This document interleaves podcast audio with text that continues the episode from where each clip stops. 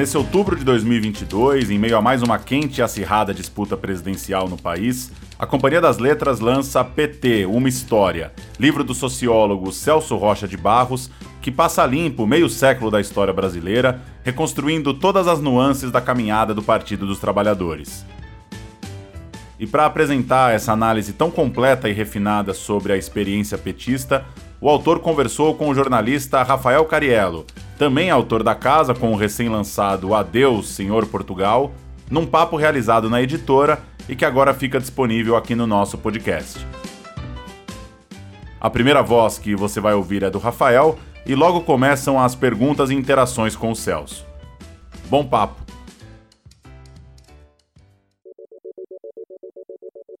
O livro ele é leve, em vários momentos quase informal e muito, muito inteligente. E essa informalidade, essa, ela, ela só é possível porque por causa de uma combinação da inteligência, mas a inteligência sozinha não seria suficiente, com trabalho para burro e com muito conhecimento, porque você só, você só tem segurança para fazer os comentários, é, às vezes num, bem sintéticos, num, num espaço muito curto, se você tiver estudado para burro e souber para burro aquele negócio. Eu lembrei, aí é totalmente arbitrário, mas é porque eu estava lendo esses dias, um cara que faz isso super bem, é o Paul Venn, historiador, que é claríssimo, e eu estava lendo de novo o negócio dele lá do Constantino, e é muito bom que ele fala assim, olha, eu vou fazer uma breve apresentação dos fatos aqui para vocês sobre o Constantino. Nos 200 anos antes dele ter o sonho dele, aconteceu isso, isso, isso, e aí tinha quatro imperadores, mas na verdade tinha um quinto que estava usurpando o poder dele da Itália. Ele é muito assim, é quase informal, você fala assim, mas o cara pode, porque ele estudou, ele conhece aquilo melhor do que ninguém. E eu lembrei que quando você, por exemplo, fala sobre a crise financeira de 2007, é um parágrafo. Ó, o pessoal ainda não tem, não chegou ao acordo total sobre isso, mas aconteceu isso, isso, isso. E dá para você ver ali a leitura, sei lá, do Bernanke, do Hagoran Rajan, do Adam Tooze, num parágrafo. É, desses três. Você vê a, a coisa aparecendo. Legal, o cara sabe muito. Então, e aí é, um, é muito leve, isso que eu estou querendo dizer, só é leve porque é muito inteligente, muito seguro, muito com muito conhecimento. Aí tem dois negócios só que eu queria comentar. É muito essa leveza transparece no humor, que é um humor inclusivo, que, que nunca é uma coisa assim de apontar o dedo e ficar rindo dos outros, mas é muito inclusivo. E tem umas, umas coisas. Não é truque a palavra, mas uns talentos narrativos o primeiro que me pegou logo no início do livro, eu adoro isso, está comentando sobre essa militante, a Rosalina Santa Cruz. No final da primeira parte, você termina falando: Rosalina, então, resolveu fazer duas coisas. A primeira foi tricô. Essa frase é sensacional. Isso aqui prende o cara, porque, pô, você, você levanta duas, leva duas, que duas coisas? Tricô, por que tricô? Pronto, aí você está obrigado a entregar, você entrega, o negócio funciona super bem.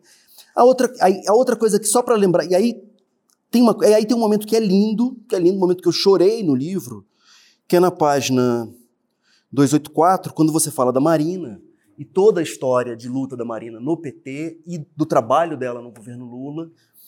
E ela perde espaço, perde poder, briga, perde, tem que sair do PT, sai do PT, e na saída você fala assim, na despedida do PT, lê um trecho do conto Nenhum Nenhuma de Guimarães Rosa, abre aspas. Será que você seria capaz de se esquecer de mim e assim mesmo, depois e depois, sem saber, sem querer, continuar gostando? Isso é bonito pra caralho, assim, uma separação. Então, esses dois momentos aí que, que a forma é espetacular. Então, vamos, vamos pular para as perguntas. Primeiro, eu queria perguntar um pouquinho de você, porque eu já vi você falando isso rapidinho. Nos agradecimentos você entrega isso. A primeira coisa que eu queria te perguntar é como é que você foi parar no PT? Acho que você frequentava o diretório de Copacabana ou algo assim? Bom, eu sou da primeira safra de eleitores da Nova República. Eu tinha 16 anos em 1989 e meu aniversário era praticamente junto com o prazo para você poder se cadastrar e votar. E eu votei pela primeira vez junto com um pessoal 30 anos mais velho que também votou pela primeira vez. É, e assim, eu não sei se o pessoal mais novo tem noção disso, mas durante a redemocratização, você ter, você participar de um partido político era muito interessante, porque não podia antes. Então, é, a, a, vida de esquerda ali na, pelo menos no Rio de Janeiro, onde eu tava, era muito interessante. Tinha, tinha muita o pessoal novo, o movimento estudantil que estava renascendo. E, e, aí eu fui conhecendo uns amigos de movimento estudantil que estão até nos agradecimentos. Nisso eu comecei a frequentar a Brisolândia, que se alguém não sabe, a Cinelândia, no centro do Rio. Na época que o Brizola era governador, ele, eles tinham barraquinhas vendendo material do PDT e aí os outros partidos de esquerda faziam suas próprias barraquinhas. E aí na barraquinha do PT eu falei com os caras, como é que eu faço para me filiar? E me filiei. Nos primeiros anos eu frequentava o núcleo do PT de Copacabana Leme, que era controlado pelo pessoal da Benedita da Silva, porque o, o, o Morro do Leme, onde a, a Benedita tem, começou sua militância, é ali. E era muito legal. A reunião era num forró, o que era muito. O PT não tinha dinheiro nenhum. Isso aí eu posso dar testemunho para vocês. O PT, em 1979, 90, não tinha um centavo. As finanças do núcleo eram assim, sei lá, o equivalente a duas cervejas por mês, sei lá. E aí a gente fazia um forró de um cara que emprestava, e isso tinha uma vantagem imensa para quem já foi numa reunião de esquerda, é que tinha hora para acabar, entendeu? Assim, entendeu? Isso era uma, uma, coisa sensacional. Talvez se não fosse pelo forró eu não tivesse tido paciência de continuar. Depois eu fui para fazer as ciências sociais na Unicamp, e aí entrei para o movimento estudantil mesmo, aí com o pessoal do PT de São Paulo. O Marco Aurélio Garcia foi meu professor, foi um dos meus professores favoritos e é, ele era próximo da gente do, do, do movimento estudantil. Ele, ele, levou a gente para ver o, a confecção do plano de governo do Lula de 94. Foi, era, foi uma experiência bastante legal. Aos poucos eu fui me afastando, mas sem nenhuma ruptura dramática. Não fui, fui fazer mestrado, fui estudar umas coisas obscuras e parei com militância partidária. Não teve um momento assim que eu me desiludi ou coisa que vale. Se tivesse tido, seria o apoio ao garotinho no Rio de Janeiro. Se, você quisesse desiludir com alguma coisa, é só botar o garotinho no meio. Mas enfim, mas então eu tive uma, uma vivência partidária que eu achei sensacional, sem brincadeira. Se quem quiser achar assim, ex-petista para falar mal de como era, não sei o que, não sou eu. Assim, o PT eu conheci um monte de gente interessante que virou meu amigo, até virou meu adversário, mas era muito interessante, entendeu? Era, era muito legal discutir com o cara. Eu li muita coisa boa porque as pessoas me recomendaram, enfim. Depois eu fui estudar outras coisas, fazer outras coisas. Enfim, então foi mais ou menos isso. Eu, tava, aquele, eu, eu entrei para o PT por causa daquele ambiente que tinha no, durante a redemocratização, durante os anos da Constituinte. O livro eu falo bastante da Constituinte porque é uma coisa que não estava nos outros livros sobre o PT, mas nas entrevistas ficou bastante claro que para os petistas foi fundamental. E aí eu entrei no meio dessa, dessa efervescência, que era, que era muito interessante, sem brincadeira, posso jurar para vocês. E que hoje, quando eu vejo uns caras meio que falando mal da democracia, ou, ou, ou, dando de barato, sabe? Democracia é óbvio que vai ter democracia, sempre tem democracia. Me dá um certo nervoso por causa disso. Ô Celso, e tem um talento seu que aparece no livro, que aparece nas colunas, é o seu grande talento, de análise política, de ler política, de ver. Ah, isso aqui, fazer síntese com isso, muito boa, mas primeiro de ver. E aí você fala, ah, e a gente vê diferente quando vê pelos seus olhos. A pergunta é como que você aprendeu a, a ler política? Não sei se eu aprendi, para começar, né? mas assim, Bom, primeiro eu fiz faculdade de Ciências Sociais, mas para ser honesto, assim, é, é eu sempre gostei de política, desde, sei lá, 13 anos, mais ou menos. E eu gostava, e, e aí eu fui, a, a vivência partidária para mim também foi muito boa por causa disso. Para ver política acontecendo, para ver entendeu? o lado bom, o lado ruim, as, as fraquezas humanas envolvidas, entendeu? Assim, não, não, são só grandes debates de ideias, né? Assim, tem personalidades, tem brigas pessoais, enfim, teimosias, enfim. Mas, vou ser honesto, o meu modelo mental de política deve ser totalmente ortodoxo. Quer dizer, eu vejo a política democrática moderna como um embate que quase sempre, em quase todos os países, é entre um partido de esquerda que reúne sindicatos e um partido de centro-direita que reúne a classe média e setores semelhantes, normalmente apoiado pelo empresariado e que, se tudo der certo, eles convergem no centro porque um precisa roubar os eleitores dos outros, fazendo propostas que englobem os interesses do, do outro eleitorado. Agora, isso no Brasil não é ortodoxo, porque ninguém aqui pode falar que existe direito, entendeu? Então você vê assim, várias vezes eu já vi analistas políticos falando assim, esse debate é da esquerda e do FHC, né? Assim, da esquerda e do Temer, né? Assim, então, assim, uma das coisas que eu implico assim, no comentariado político brasileiro é porque a gente não fala de política brasileira como os analistas dos outros países falam sobre a política dos países dele, visto que isso, aqui não é uma coisa completamente sem pé em cabeça, assim, é muito mais parecido com a norma do que seria.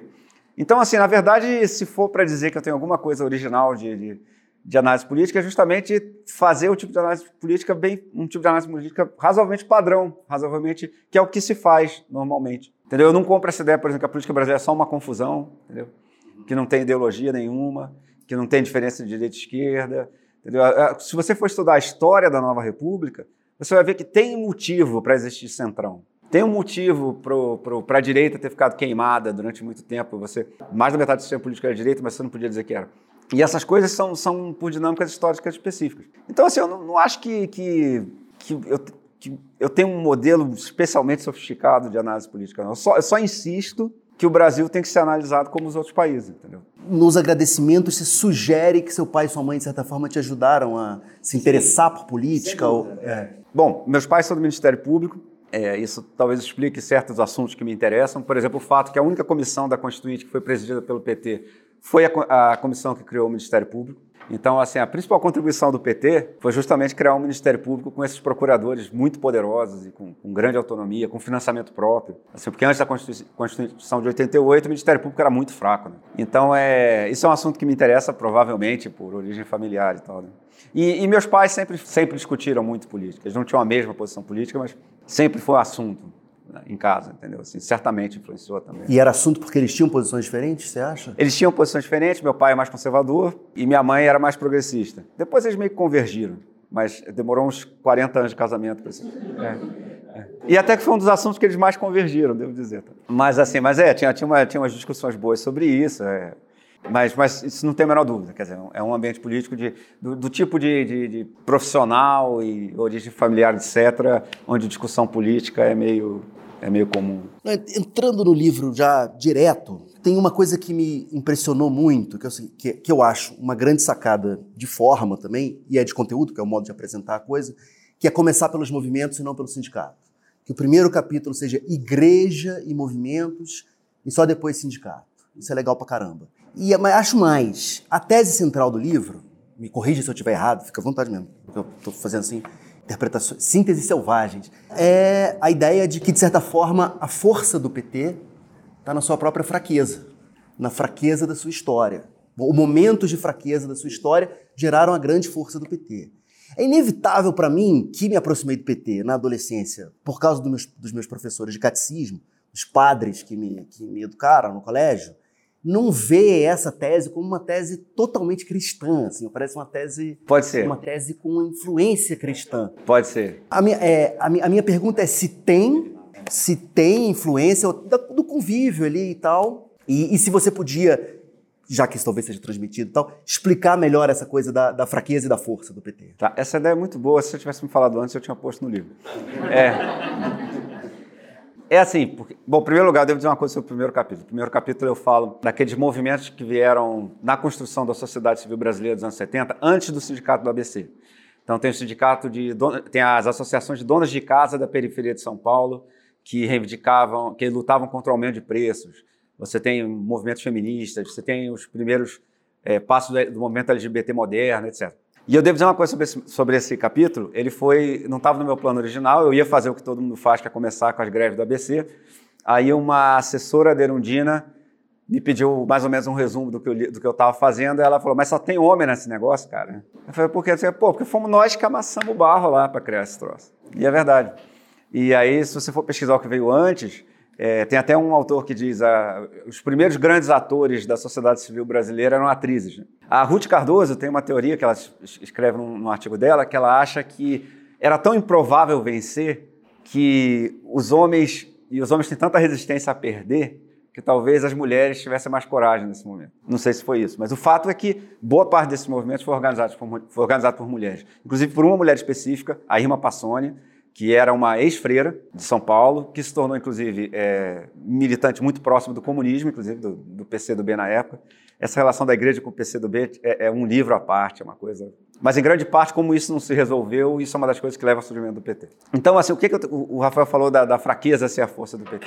O PT é, é o primeiro grande partido brasileiro que nasceu fora do Estado. Ele não foi fundado por uma reunião de, de deputados que já eram deputados, ou de governadores que já eram governadores, ou uma reunião de, de oligarcas da, da velha república que já tinham famílias envolvidas na política desde o Império. Ele foi fundado realmente de baixo para cima. Até porque a parte de cima do sistema estava completamente fechada para a esquerda durante a ditadura. Então a esquerda não tinha muita alternativa a não ser criar um partido de baixo para cima. É, então o partido foi criado a partir de movimentos sociais. É, como disse acho que a Sônia Varez, na época do Partido Comunista, o Partido Comunista dizia quais movimentos sociais eram bons e quais eram ruins. E ali nos anos 70 são os movimentos sociais que passam a dizer que partidos são bons e que partidos são ruins.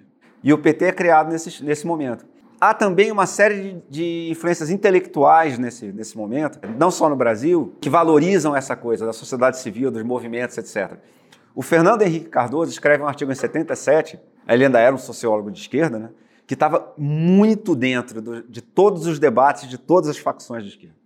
E, e, ele escreve uma proposta de partido como confederação de movimentos que é muito parecida com o PT.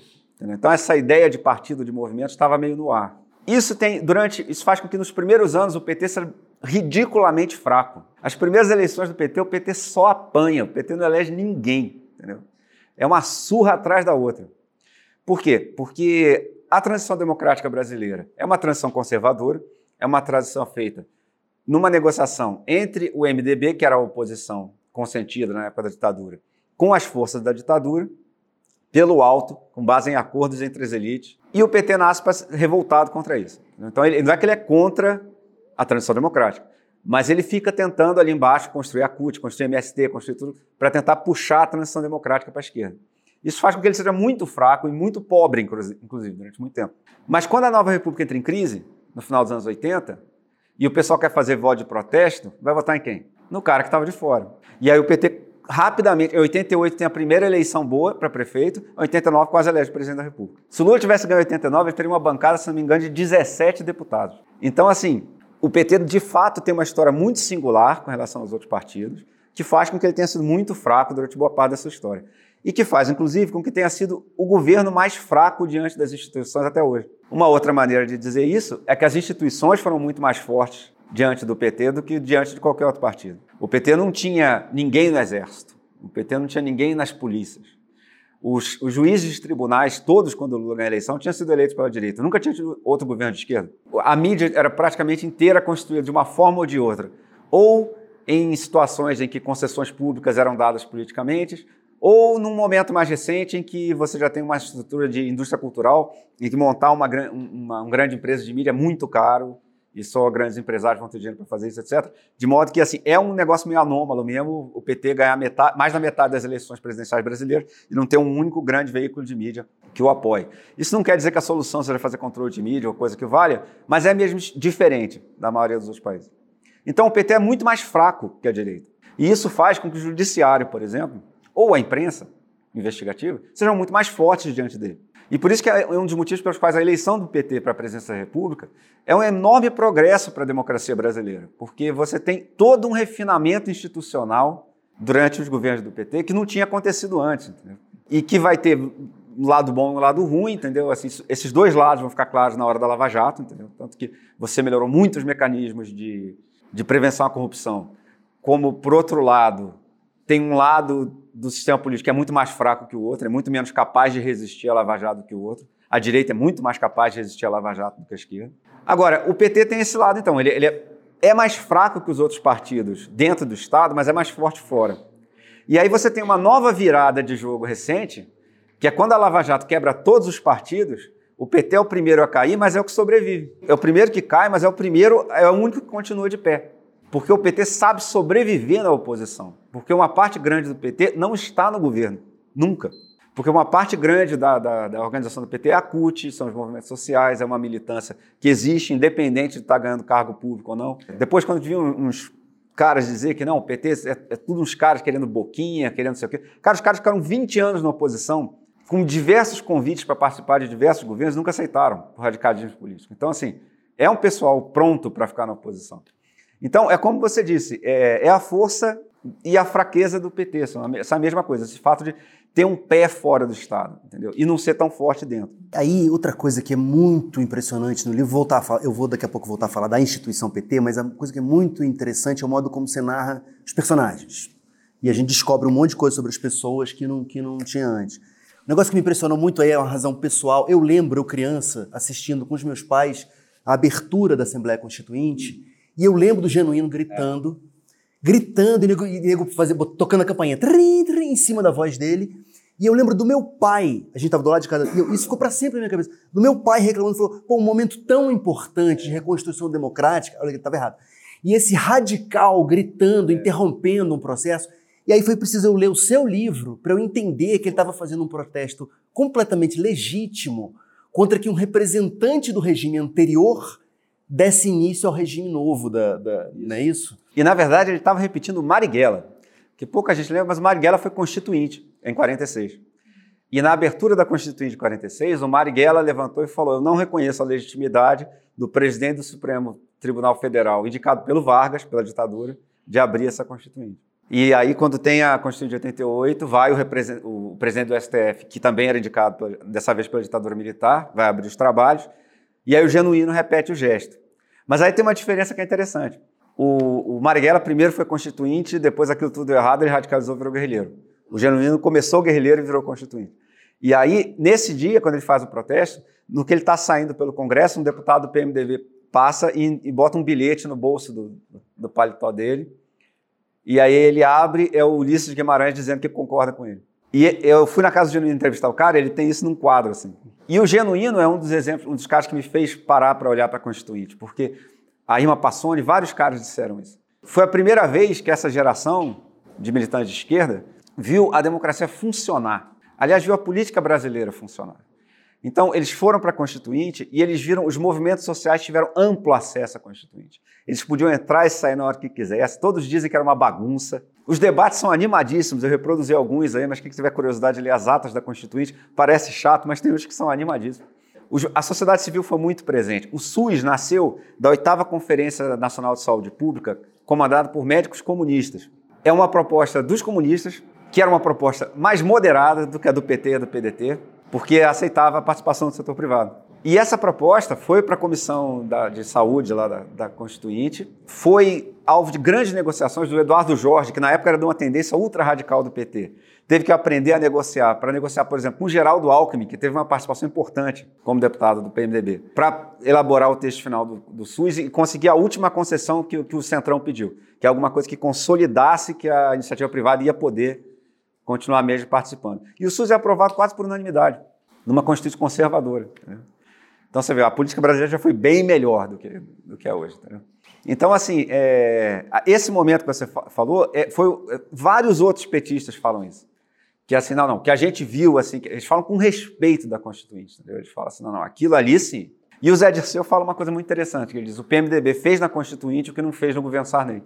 Aquelas expectativas que o pessoal tinha para a transição, que a, a, a, o primeiro governo democrático ia fazer políticas sociais, ia, ia, resolver aquela dívida social da ditadura. O Sarney não conseguiu fazer, mas eles deixaram aquilo escrito na Constituinte para obrigar quem viesse depois a fazer. Entendeu? Então, assim, aí isso é uma coisa que eu tentei fazer, aí vocês vão julgar se deu certo, se vocês lerem o livro. É, eu tentei levar esses debates sobre a democracia brasileira contando as histórias dos personagens. Então, a história do Genuíno, como é que foi isso para ele, a história da Irma Passoni. Tá? Aí vocês veem, aí se deu certo. Pode ser que não, pode ser que eu tenha dado um passo maior com a perna. Deu certo. Falando sobre os, sobre os personagens, eu lendo o livro, tem pessoas que eu admirava menos e saí admirando muito. Genuíno, evidentemente. Não é, que, não é que eu não admirava ele, mas eu saí admirando muito. Genuíno é um cara. Marina, eu já admirava, mas ela tá enorme ali. Dirceu, figura incrível. O Dirceu é uma figura muito complexa. É, cara, porque assim, por um lado, você vai dizer, ele é o cara que, que, que organizou aquela, aquela aliança do PT é, com aqueles partidos corruptos e aquilo ali é por dinheiro. Você chega lá no PL e fala, eu queria discutir um programa. Enfim, é, então isso tem, esse é um lado da, da, biografia do Dirceu que existe. Isso é parte importante da biografia do Dirceu. E aí tem um monte de gente que opõe isso ao fato de ele ter sido guerrilheiro. Ele diz, ah, ele era um idealista, depois se corrompeu. Eu não gosto muito dessa história, não. Porque eu, eu acho mais importante do Dirceu é o quanto ele foi bom de construir partido. Porque quando chega a hora de fazer o PT, o grupo do. vários grupos de esquerda entram no PT. Só que o grupo do Dirceu é muito pequeno, porque todo mundo morreu. Ele, vinha, ele participou de uma, de uma guerrilha que foi formada em Cuba, veio para o Brasil, foi, o pessoal que estava exilado lá, de outras organizações, se juntou e veio para o Brasil. E como a ditadura tinha um, um infiltrado em Havana, o pessoal chegava aqui e morria. E só sobreviveram ele mais muito pouca gente. Então, não tinha o menor sentido ele manter um grupo político dentro do PT. Um grupo de 10 caras, quer dizer assim, pô. Assim, como dizia aquelas tendências de esquerda que tem mais sílaba que, que membros, né? É. Então, o que, que ele faz? Ele entra, ele passa a atuar junto com os sindicalistas, com os caras que mandam no PT, os sindicalistas, igre... os igrejeiros, como se falava pejorativamente. O pessoal, os católicos de esquerda, que eram mais da metade dos membros do PT. A importância do catolicismo de esquerda para a formação do PT é imensa. Todos esses movimentos sociais começaram protegidos da, dita eh, da ditadura pelo guarda-chuva da igreja. A igreja botava uns caras do PC do B, maoísta, trabalhando em, em projeto social que é para o cara não ser preso. Entendeu? E aí o Dirceu passa a atuar junto com esses caras. E aí o que vai acontecer depois das primeiras derrotas do PT é que esses grupos marxistas, por serem muito mais organizados do que os sindicalistas ou os católicos, começam a ganhar o controle dos diretórios e, e tirar o PT da mão dos caras que eram a maioria dos militantes. E aí tem uma reação a isso, que é a Fundação da Articulação, que é o grupo que controla o PT até hoje, mudando de nome, hoje se chama Construindo o Novo Brasil, é o grupo do Lula. E o, e o Dirceu é um cara importante no PT, porque é ele que toma a tarefa de construir a articulação e, e, fazer todas as alianças internas, todo o jogo de equilíbrio ali entre os diretórios estaduais, entre os sindicalistas, os católicos, os grupos marxistas, e, e a disciplina de o que, que esses grupos marxistas podem e não podem fazer. Entendeu? Então, ele, o FHC diz, eu botei no livro, o Dirceu deu um partido para o Lula. Entendeu? E isso é meio verdade. Então, assim, o Dirceu é um cara complicado, assim, é uma personalidade, assim, ele tem esse lado, que ele foi um cara que... Porque aí também é o seguinte, quando a tarefa passa a ser, a gente vai, de agora, depois da, da derrota de 98, o PT perde a segunda eleição seguida no primeiro turno, para o FHC. Aí eles falam, bom, agora ou a gente faz direito, que nem política brasileira sempre foi disputada, ou a gente não vai ganhar nunca. E aí o PT amplia as alianças e passa a ganhar dinheiro do empreiteiro. E o Dirceu é o cara que, que ganha essa tarefa, o cara que, que vai fazer isso. Eu não acho que outro cara com essa tarefa teria feito isso de maneira mais limpa, mais honesta, etc. Eu não sei, eu não sei como fazer aliança com aqueles caras. Eu tenho, quem quiser brincar de Zé Dirceu, eu tenho no, no capítulo do governo Lula as bancadas de quando o Lula ganhou a presidência. Se você quiser, você pega ali e fica tentando montar uma maioria ali que não tenha ladrão, entendeu? Assim, eu não consigo, entendeu? Já tentei várias vezes. Então, assim, eu não sei, assim, se, se você pegar o Dirceu como, como um exemplo de. Não estou dizendo que ele não deve ser, sei lá, responsabilizado na justiça por isso, entendeu? Isso aí é questão do judiciário e tal. Mas, assim, falando em termos históricos, assim, é, é uma função que outros governos, outros caras fizeram. E, e, eu acho que essas coisas são muito mais ligadas a qual foi a função dele na, na, na construção dos governos do PT do que propriamente aquele seja um sujeito especialmente corrupto, enfim. O Celso, se você tivesse que escolher dois, três caras nessa história toda que você mais admira, que você fala, pô, esse aqui, puta, que história. Quem são esses caras? Marina Silva. Marina Silva é uma história sensacional, cara. A história da Marina Silva é realmente muito legal. Marina Silva é ser freira. Ela estava lá no convento para ser freira. Aí o pessoal lá da Teologia da Libertação lá levou o Chico, o Chico Mendes, o Leonardo Boff e o Clodovis Boff, que, são, que é irmão do, do Leonardo, e são os dois grandes caras da teologia da libertação no Brasil. Aí eles deram uma palestra lá, a Marina Silva falou: é isso aí que eu quero, é isso aí que eu vou. E aí ela passa a atuar no movimento dos. Primeiro, ela atua em movimentos, ela vai fazer, ela larga o convento, vai, vai fazer história, entra no movimento estudantil, é, vira professora e participa do sindicato de professores. E nesse momento, ela passa a ser, a ser membro do Partido Revolucionário Comunista, que é a tendência do genuíno. É uma tendência marxista que atuava dentro do PT, mas durante muitos anos funcionou independente. Eles eram dentro do PT para ter uma legenda para concorrer. E isso deu uma briga que tem um capítulo só sobre isso, se vocês quiserem ver. Quase rachou o partido ao.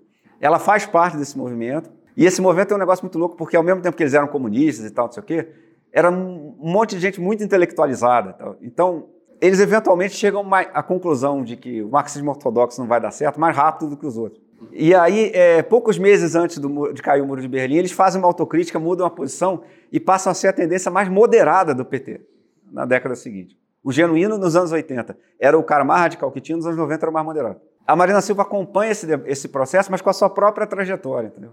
Ela faz sua própria autocrítica do marxismo. Se você quiser conversar com ela sobre isso, ela conversa muito bem, cara. Ela, ela tem essas ideias claras na cabeça, esses debates na cabeça.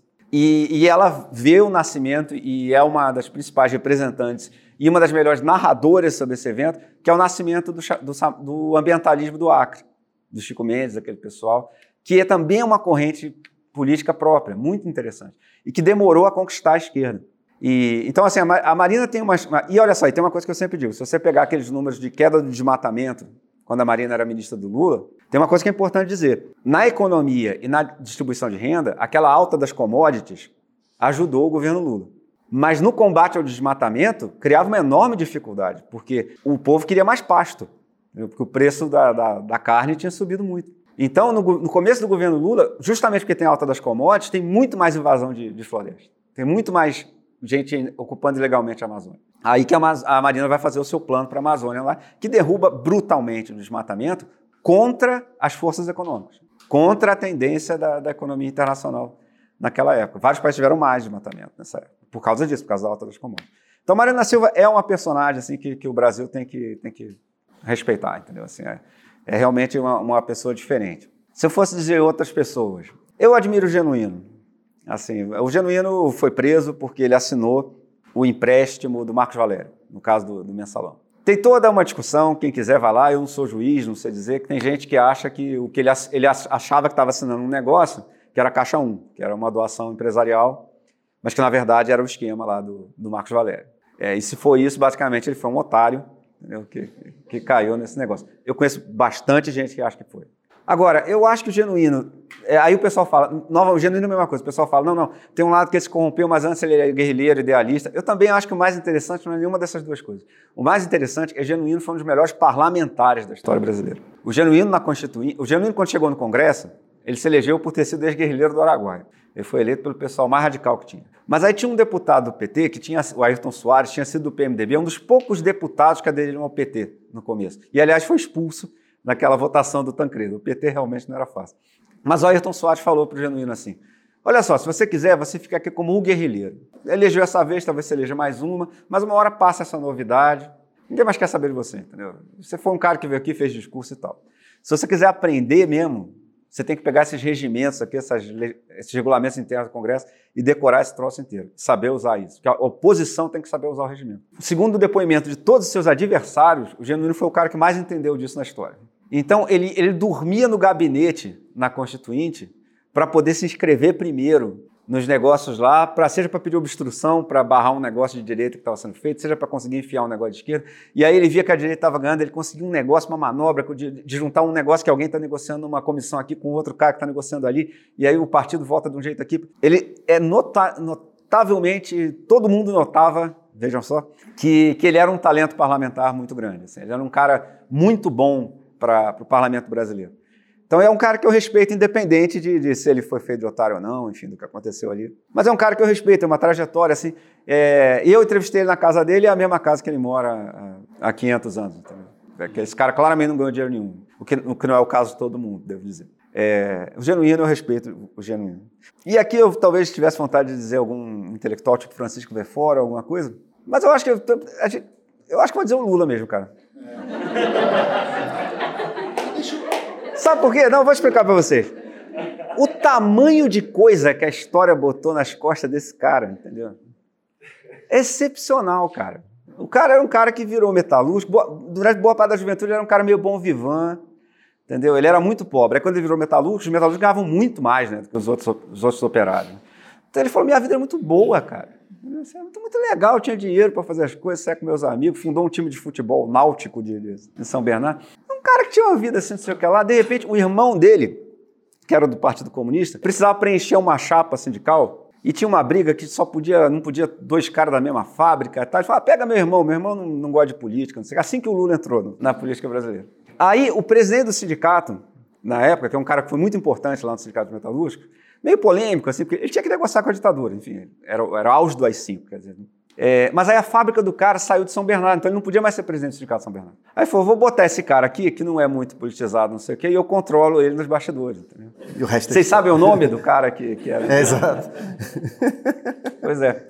Então, assim, a história do, do Lula é muito fascinante, cara. Como, como é que as coisas foram. E aí, ele está no centro da industrialização brasileira, é, controlando o, o segundo sindicato mais importante, depois dos sindicatos metalúrgicos de São Paulo na hora que a abertura democrática começa, e alguém tinha que acender a, centelha, né? Tinha que começar do, do coisa. E aí ele faz. Entendeu? Então, assim, e numa dessa o cara vira presidente da República. E aí é o seguinte: se vocês for ver a alta das commodities, ela praticamente começa na posse do Lula e termina na posse da Dilma. Assim, é. E aí o cara é preso. Mas aí o cara é preso, ele sobe nas pesquisas quando está preso. Aí o cara sai da cadeia e tal. Aí todo mundo já se ferrou na política brasileira, o Bolsonaro desmontou tudo, menos ele. E aí ele volta agora, e a gente não sabe se vai ganhar ou não, enfim. Mas...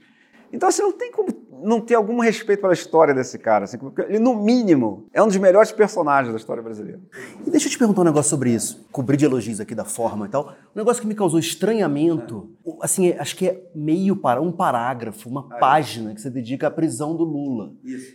É porque já tinha o livro do Fernando Moraes? É, sim. É, qual é a razão de você ter. É, é... E além de ser um momento, na verdade, que além da. Tem a questão da narrativa, tudo bem, outro.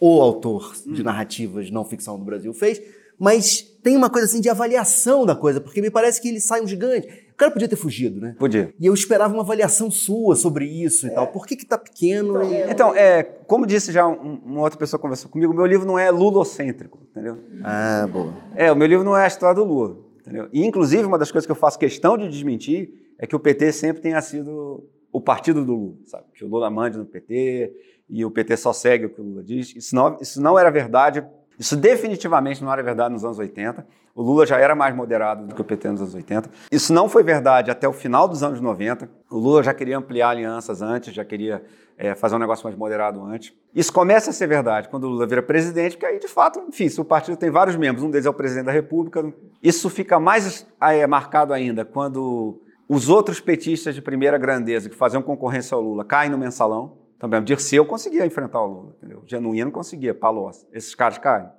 E os outros são mais novos, são figuras de menor expressão. Então aí o Lula vai ficando mais forte, aí que vai surgindo o lulismo mesmo do André Singer. Né? E hoje em dia a diferença, a, a assimetria é brutal. Né?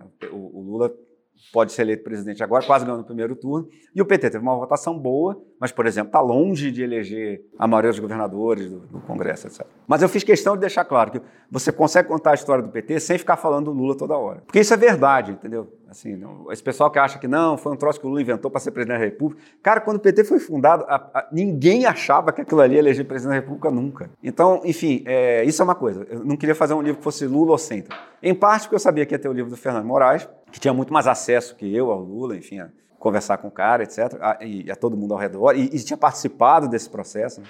O Fernando Moraes cobriu as greves da BC, enfim. Mas em parte também porque eu acho que, que a história do PT não é baseada no Lula. É um, é um, é um, são os movimentos sociais, são os grupos, os debates da esquerda, são a história da democracia brasileira, são os adversários, inclusive. Então, é, então isso foi uma opção que eu fiz. Pode, pode ser que esteja errado. No caso da prisão do Lula, assim, a, a, os fatos mais recentes são mais comprimidos no livro. Né? Assim, inclusive, inicialmente, eu tinha pensado até em acabar no impeachment da Dilma. Mas como o PT volta a ser uma, uma, uma, força muito grande, eu falei, não. Eu também, eu também não quis fazer uma coisa que, que... Porque eu acho que na esquerda, sobretudo, tem muita supervalorização da prisão de, do Lula como um momento da crise da democracia brasileira. Eu acho que aquilo aconteceu porque a democracia brasileira já estava em crise, é, já tinha uma onda de antipolítica. E, aliás, o Lula, inclusive, é preso quando a Lava Jato já está meio caindo. Então, eu acho que se você quiser descrever o processo histórico em si, eu, é, eu acho que você tem que começar antes da prisão do Lula. E, inclusive, para você entender como foi a, reação e mudança de jurisprudência que depois fizeram ele ser solto. É, então, assim, realmente, é uma diferença, eu, em parte, grande parte, porque, bom, por exemplo, tinha lido, no livro do, do, do Fernando Moraes tem, tem 100 páginas, sei lá, sobre a prisão do Então, assim, eu já, já sabia que isso existia também, não, não tem como fazer muito melhor do que o Moraes isso. Sobre, sobre o que leva o Lula à prisão, pelo menos, e sobre o que leva ele também a ganhar essa força derrubando a corrupção. A minha impressão, me corrija se eu estiver errado na leitura, assim, é que a, a corrupção petista não tem nada de excepcional. É isso que você está tentando mostrar. É, esse é o meu ponto, exato. Não é que ela não exista, ela existe, os escândalos aconteceram, não é uma conspiração da CIA para dizer que. Entendeu? Vocês estão rindo, mas, mas teve gente razoável, com pós-graduação, que já me falou isso, entendeu? Então, os escândalos já aconteceram, era claro. Agora, é, é só você ler as delações da Lava Jato, que você vê que o esquema existia antes. E aliás, não estou dizendo antes no governo FHC, não. Estou dizendo da ditadura para trás ainda. É, eu acho que foi o Zé Murilo de Carvalho que disse que o, o, Brasil, o problema da corrupção brasileira é que nós tivemos um modelo de desenvolvimento com uma atuação muito forte do Estado, com muita estatal, muito crédito público, muita participação do governo e pouca democracia. Porque a democracia que faria a imprensa livre, que fiscalizaria essas estatais todas, que faria o judiciário, que fiscalizaria essas estatais todas. E aí tem um, um, um pessoal de ciência política que eu trago aqui que eles acham, inclusive, que o momento de maior corrupção na história do país é na hora que a democracia está nascendo. Porque para você pegar aqueles esquemas de corrupção da ditadura e usar para pagar a campanha eleitoral, é um segundo. Mas para você construir as instituições de controle que vão segurar a corrupção, demora muitos anos. Então, tem, tem um pessoal que já identificou isso em outros países, não é uma lei da física, mas o pessoal já identificou isso em outros países, de que o momento da, da, transição democrática talvez seja o momento de maior corrupção. E nos anos 80, quem, quem lembra, tinha aqueles governadores altamente corruptos, o Quércia, enfim, entendeu? É, as fortunas gigantescas formadas por governadores, aqueles bancos estaduais, que era uma farra do boi, enfim. É, então, assim, como eu digo no livro, até o nome Petrolão é uma jogada política do, da oposição, pelo seguinte: obviamente é para fazer uma sonoridade parecida com o mensalão. Só que é diferente. O mensalão é, foi uma coisa que foi inventada no governo do PT, porque ao, o PT tinha uma, uma visão ideológica muito diferente dos congressistas brasileiros, que eram, em sua ampla maioria, conservadores. Então, na hora de dividir o poder, na, os, esses pessoal do Centrão queria cargos para roubar dinheiro. Mas se você desse cargos para ele, além de roubar dinheiro, eles iam implementar políticas mais de direita, que, que para o PT seria ruim. Então, se, no depoimento insuspeito de Roberto Jefferson, assim, o PT preferiu dar o dinheiro que o cara ganharia ali, ao invés de dar o cargo de onde ele tiraria o dinheiro. E a reivindicação do Roberto Jefferson, nas suas próprias palavras, no livro que ele escreveu em 2006, é: o meu caixa 2 faço eu. É, é. Esse livro é sensacional e eu acho muito notável que ninguém tenha prestado atenção nele. Chama Nervos de Aço, saiu da Top Books 2006. É o Roberto Jefferson falando assim: é isso aí mesmo, pessoal, era assim. A gente, nos outros governos também, a gente indicava o cara lá, o cara fazia caixa 2 para a gente, a gente pagava a campanha. Ele diz com todas as letras. Quando o PSDB e o PFL denunciaram os esquemas de 2 do PT, sabiam exatamente do que estavam falando, entendeu? Porque eles também faziam. Entendeu? Eles falam, não, inclusive, ele, e ele acha certo. Ele é um cara criado nesse meio, ele não acha isso irregular, entendeu? Então ele fala assim: o PT favorece empresas que pagam eles. Eu acho isso certo, porque não dava para ficar as empresas do PSDB para sempre ali, né, Então, assim, esses esquemas de corrupção não foram, em hipótese alguma, inventados durante o governo do PT. Mas o PT aceitou aquilo e financiou suas campanhas com aquilo. Então, do ponto de vista do judiciário, tem que ir atrás e ver quem é culpado de quê e vai atrás. Eu não sou advogado, não é meu papel, mas felizmente tem um poder judiciário para ver quem é culpado, quem não é. Agora, a historinha de que foi o PT que inventou, isso eu acho que tem que ser denunciado, porque é uma, esse antipetismo que hoje a gente está vendo tanto é uma excelente estratégia para ladrão de direita fugir da cadeia, entendeu? Porque aí o que acontece com o PT na hora da queda, na hora do impeachment, é que a direita tenta usar o PT como bode expiatório dos defeitos do sistema político brasileiro. E o PT pode até ter adquirido esses defeitos, enquanto foi governo. Mas não foi ele que inventou isso, não. Como se viu, inclusive, nos governos depois do, do PT. Então, assim, eu não estou absolvendo ninguém que desviou dinheiro da Petrobras, nem nada disso. Mas se você aceitar a historinha furada de que aquilo ali foi criado pelo PT como parte de um esquema bolivariano, etc. Primeiro, o bolivariano em questão tem que ser o Dutra, que segundo o Emílio Odebrecht foi quando começou lá o, as doações dos caras, não sei o quê. Em segundo lugar, é, era, era o jogo como era jogado na época. Entendeu? O que você pode, sem dúvida, criticar o PT era não ter alterado o jogo. Não ter... Muita gente tinha expectativa que a chegada do PT ao poder fosse uma mudança disso. Né? Isso, isso realmente não foi. Agora, a ideia de que. É... Então, assim, eu não estou de jeito nenhum dizendo que não teve corrupção, nada disso, entendeu? Essa versão oficial do PT, de que é um negócio, não, foi só uns funcionários lá, que, que, não, não, não é isso. Agora, é mentira é que o PT tenha inventado isso ou que o PT tenha feito mais do que os outros? Acho que, acho que a minha última pergunta o, é o seguinte: se o PT voltar ao poder agora, e acho, dadas as circunstâncias, dada a ameaça que é ele não voltar, a ameaça dele não. Se ele não voltar agora, é provável, a gente não sabe se tem eleição em 26. É, e pode ser essa coisa, tem a coisa da Hungria, eu acho que a gente pode entrar por um caminho que a gente ultrapassa a Hungria rapidamente, vai para um buraco muito maior. Porque a Hungria, bem ou mal, está dentro da União Europeia, então, direitos civis estão garantidos. Os caras não vão, não vão prender, o pessoal não vai para a ponta da praia na Hungria. Aqui a gente vai. Então, se eles ganharem, é importante que ganhem, eles vão ter que cumprir, você bota isso no livro, uma função muito importante que eles nunca desempenharam, que é de serem o centro do sistema agora, totalmente e reinstitucionalizar o sistema. E aí o que eu te pergunto é o seguinte: a minha impressão, pode ser que eu esteja errado, quero te perguntar se está certo ou errado. Minha impressão ao ler o seu livro é que se eles forem cumprir essa função, pode ser que o PT seja, no final das contas, o cordeiro da democracia brasileira, que ele vá para o sacrifício, que ele se imole no altar da democracia, que ele deixe de ser partido que sempre foi, vai perder, vai virar o PMDB, vai perder Exato. características para salvar a democracia. É isso que pode acontecer? É, eu também podia ter usado isso. Você... é. Não, mas é, muito, é muito espalhafatosa essa é, metáfora. Mas assim, mas é isso. Eu acho que esse risco existe. Eu acho. Porque olha só, é, é, se o PT ganhar agora, ele vai ter que fazer um negócio que ele nunca fez. A democratização foi feita pelo PMDB. O PT ficou lá embaixo enchendo o saco, fazendo CUT, fazendo não sei o que lá, ajudou pra caramba. Tem uma, um depoimento do, de uma pessoa, de um petista que conversou com o Tancredo, na época da, da, que o Tancredo ganhou a eleição, e o PT não votou no Tancredo, o PT não, não quis votar para não legitimar o, o, colégio eleitoral, foi uma besteira, completamente imbecil. Mas o Tancredo fala para eles assim: eu acho bom que vocês fiquem puxando aí pela esquerda, porque eu já tenho gente demais puxando para a direita. Então, assim, já tem tanta gente aqui tentando me levar para o lado de lá, Se tiver uns carinha chatinho aqui, tentando puxar um pouquinho para cá, para mim é bom, entendeu? Então vocês continuem fazendo esses protestos que vocês fazem, entendeu? Realmente o Tancredo também é uma figura singular. Então, mas o PT era isso, era o cara que ficava puxando esse sistema, que não foi ele que inventou, para a esquerda. Aí, aí, o sistema implodiu. Acabou o sistema. Não tem mais. Veja o que aconteceu com o PSDB, né? O PSDB acho que tá, não sei se está igual ou menos deputados que o PSOL. O PFL virou União Brasil já se fundindo com alguém e já estão dizendo que vai se fundir com outra coisa. Enfim, aqueles partidos de. Os adversários históricos do PT acabaram. Ó, se você pegar, para ser uma ideia da resiliência do PT, dos caras que disputaram eleição contra o PT, dois partidos acabaram, que era o PRN do Collor e o PSL do Bolsonaro. O PSDB do Fernando Henrique, hoje em dia é uma sombra do que já foi. O PFL, que era o grande aliado do PSDB, hoje em dia é uma sombra do que já foi.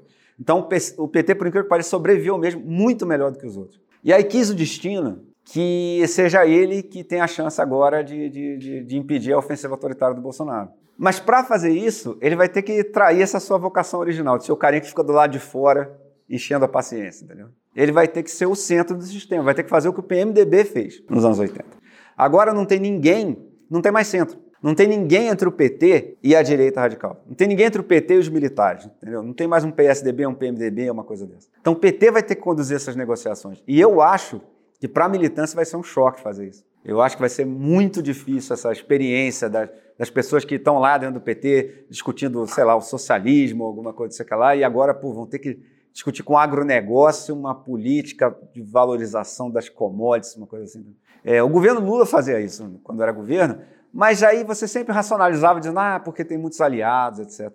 Mas agora eu acho que não vai ter isso, não, porque o, PT vai ser maior do que esses partidos. Eu acho que agora o, o PT pode ser que, para se ele desempenhar bem a tarefa que está diante dele agora, é possível que ele perca a sua identidade ideológica. É possível que ele, aconteça o que aconteceu com o MDB. O, o, os caras que fundaram o MDB não queriam que ele virasse esse negócio centrão aí que vende apoio para todo mundo, entendeu? Isso aconteceu por, pela problemas na transição democrática. Isso pode acontecer com o PT, sim. Então, eu acho que vai ser um desafio para o partido o que, que vai acontecer de, com a identidade ideológica, no caso de sucesso dele. Entendeu? No caso dele ganhar a eleição e conseguir fazer o que tem que fazer.